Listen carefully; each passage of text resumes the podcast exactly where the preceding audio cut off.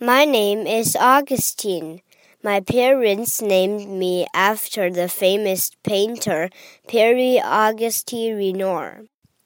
I live at the South Pole, but soon I will be moving far away. My new home is at the North Pole because my dad has a new office there. In my bedroom, I gather all my toys. My mom says it's just the tip of the iceberg. We also need to empty the closets and pack our suitcases. I draw purple stars on all of my boxes.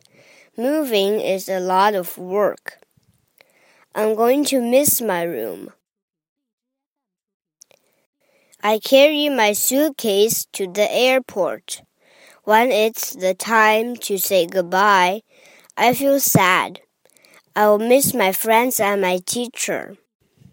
I will miss my cousins and my aunts and my uncles. But I will miss my grandma and grandpa most of all. This is my first ride on an airplane.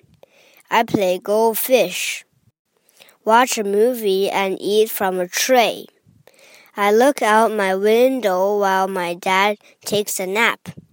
On the way to the washroom, I see a passenger with his head in the clouds. After a long trip, we finally arrive at the North Pole. I ask my dad what building his office is in. I asked my mom, why don't I see many penguins there? She says I need to rest because tomorrow will be a big day. I'm very quiet on the way to the hotel. The snow reminds me of home. Today we move into our new home. We visited eight places before finding the perfect one. Our new house looks just like a castle. My mom loves the icicle chandelier. My dad loves the high, hard ice floor.